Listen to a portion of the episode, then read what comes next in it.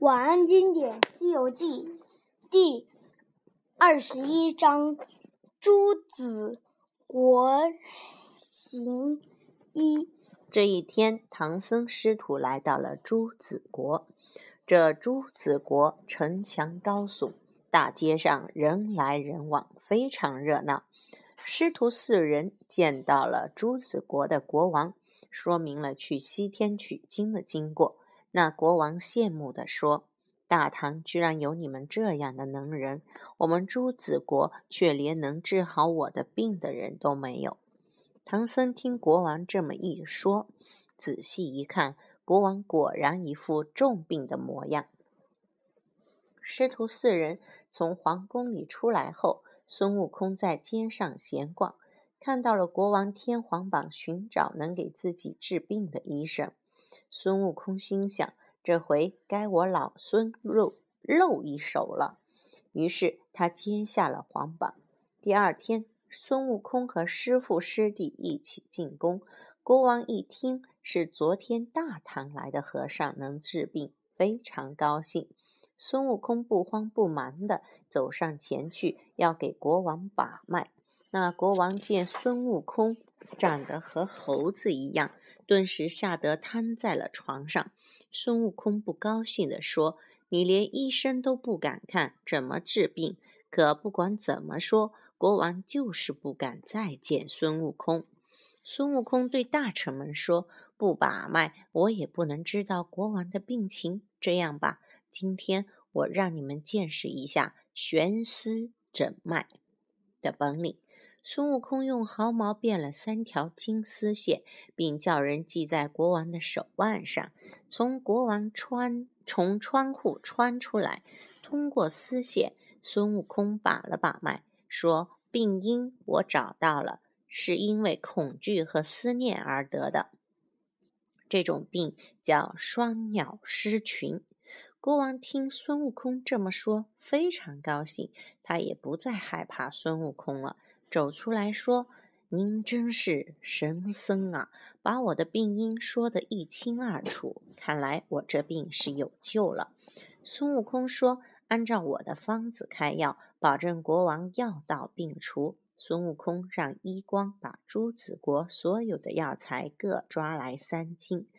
医官们觉得很奇怪，但也不敢多问。到了晚上，孙悟空对八戒和沙僧说。师弟们，咱们开始做药吧。原来根本用不了那么多药。孙悟空是跟医官们开了个玩笑，让他们不知道自己开的是什么药方。孙悟空只取了一两大黄，一两巴豆，又让沙僧刮了一些锅底灰，让猪八戒接了一些马尿。八戒笑着说：“猴哥，你这不是胡闹吗？从来没听说过马尿还能治病。”孙悟空说。咱们的马不是一般的马，那是一匹龙马，你就快去吧。就这样，孙悟空做了一个大药王。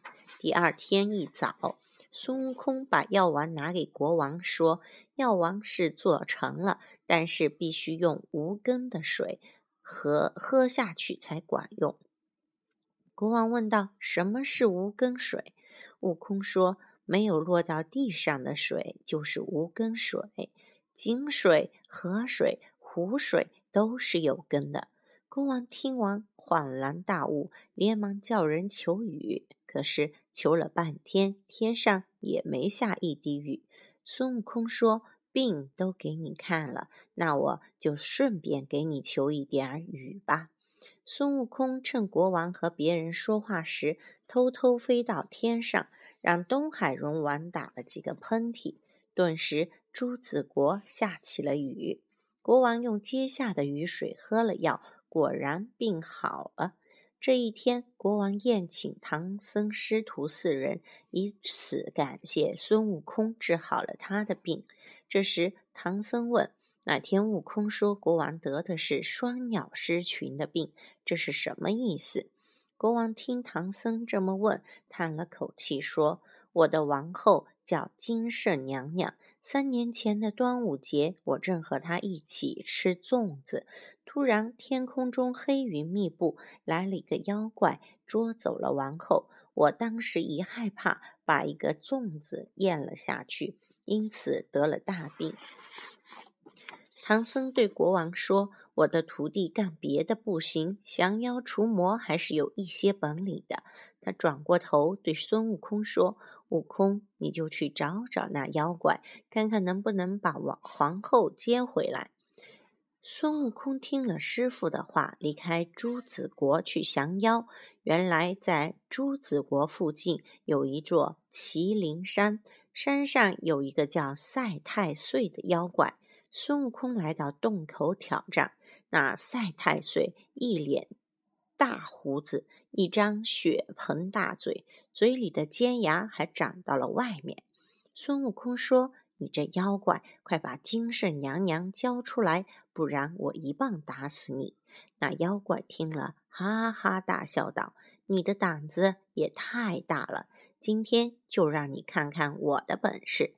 二人打成一团，渐渐的，妖怪打不过孙悟空，把自己的宝贝铜铃拿了出来。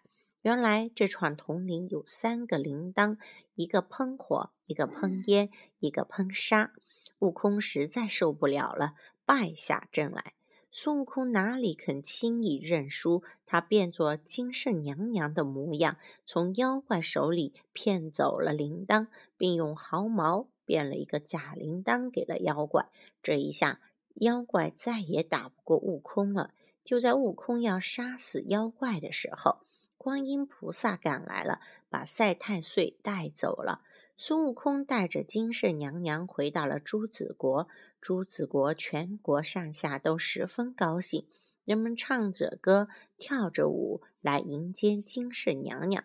国王要好好感谢孙悟空和唐僧，拿给他们许多金银财宝。